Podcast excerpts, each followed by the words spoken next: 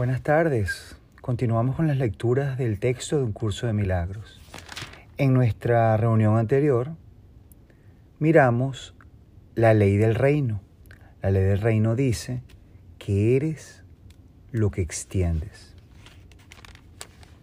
¿Sí? Ahora, en esta entrega, en esta reunión, vamos a mirar la realidad del reino.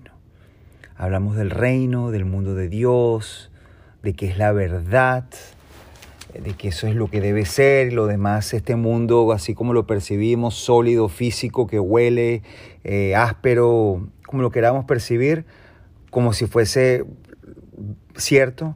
Vamos a hablar un poco entonces de la realidad del reino. Y dice así, el Espíritu Santo enseña solo una lección y la aplica a todo el mundo y en toda circunstancia.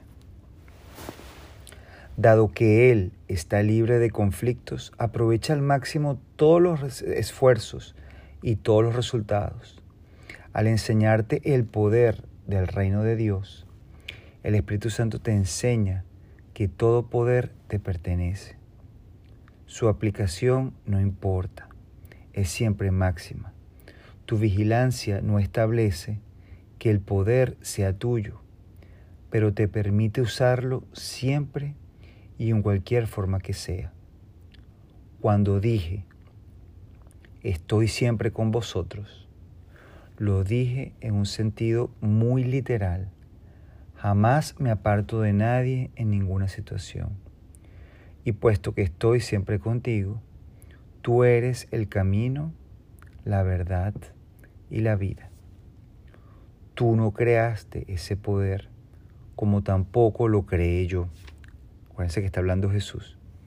Fue creado para ser compartido y por lo tanto no tiene ningún sentido percibirlo como si fuese el patrimonio de uno solo a expensas de los demás.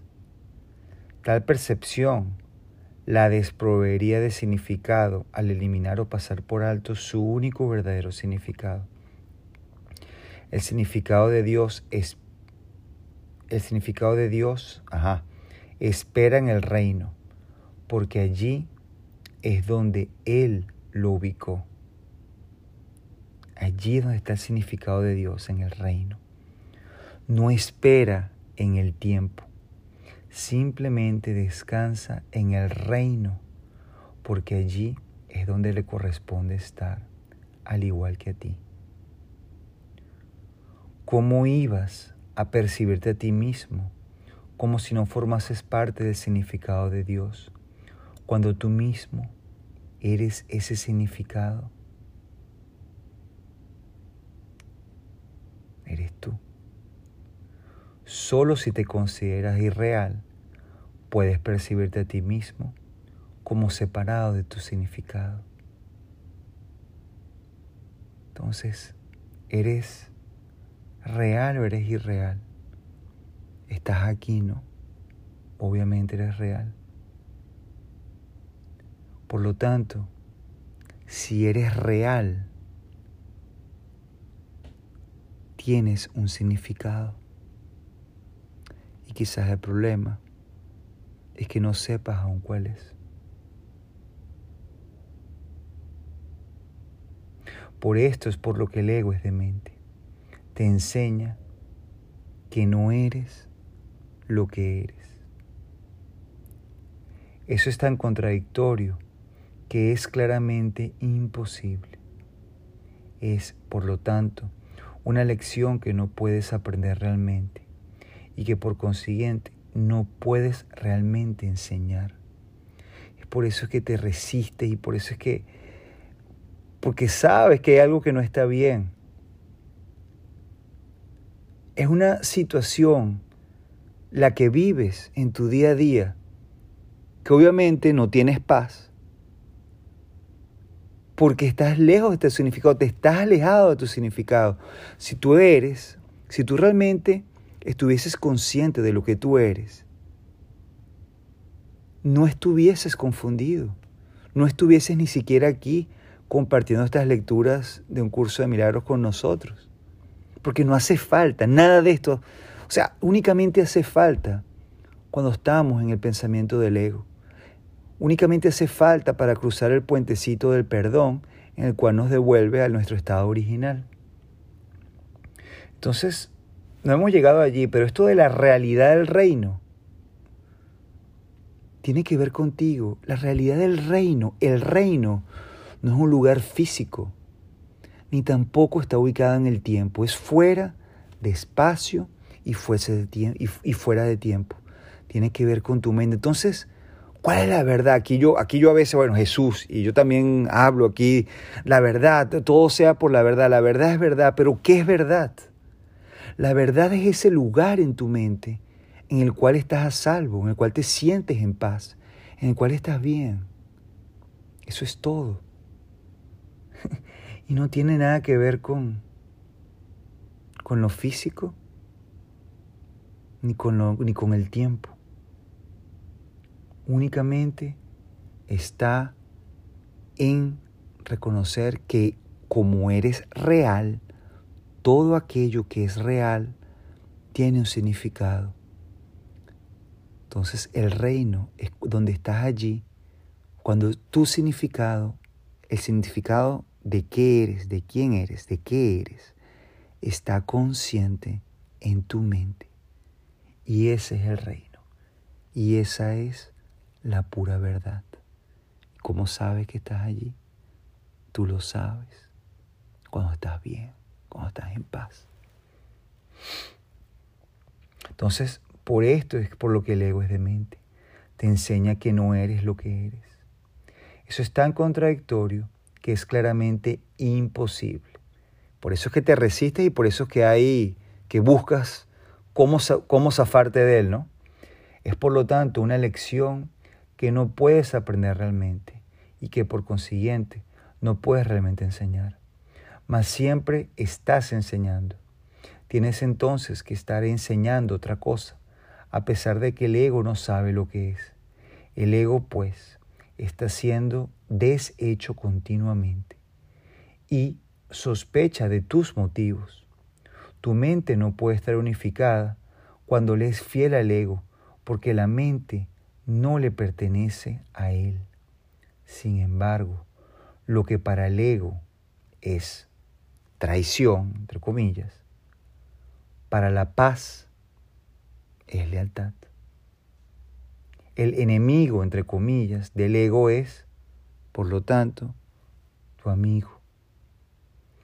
Dije anteriormente que el amigo del ego no forma parte de ti porque el ego se percibe a sí mismo en estado de guerra y por ende necesitado de aliados. Tú, que no estás en guerra, debes ir en busca de tus hermanos y reconocer en todo aquel que veas a tu hermano, ya que únicamente los que son iguales están en paz.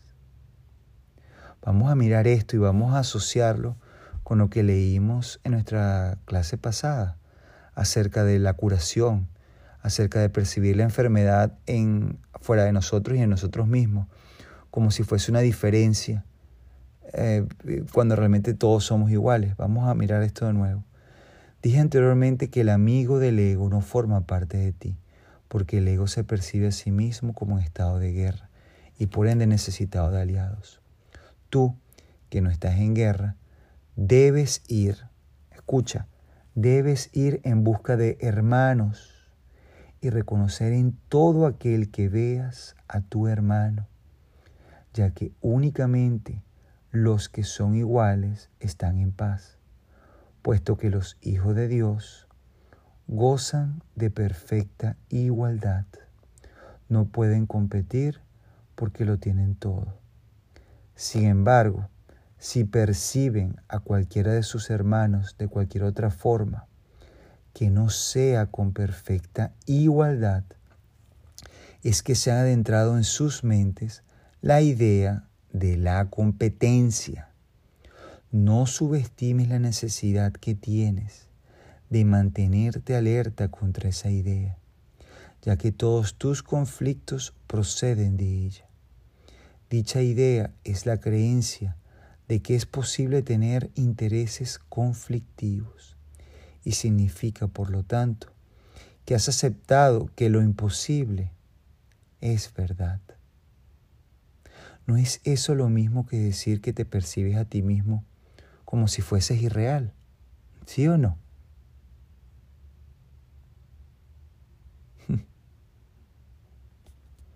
Entonces, estar en el reino quiere decir que pones toda tu atención en Él. Toda. Mientras sigas creyendo que puedes prestar atención a lo que no es cierto, al ego, estarás eligiendo aceptar el conflicto más. ¿Es esto realmente una elección? ¿Qué crees tú? Parece serlo, pero las apariencias y la realidad no pueden ser lo mismo. Tú, que eres el reino, no tienes nada, nada que ver con las apariencias. La realidad es tuya porque tú eres la realidad. Escucha, tú eres la realidad. Tú, tú, tú. La realidad de todo eres tú. De esta manera es como en última instancia tener y ser se reconcilian en tu mente, no en el reino. El reino simplemente es. El altar que se encuentra allí es la única realidad.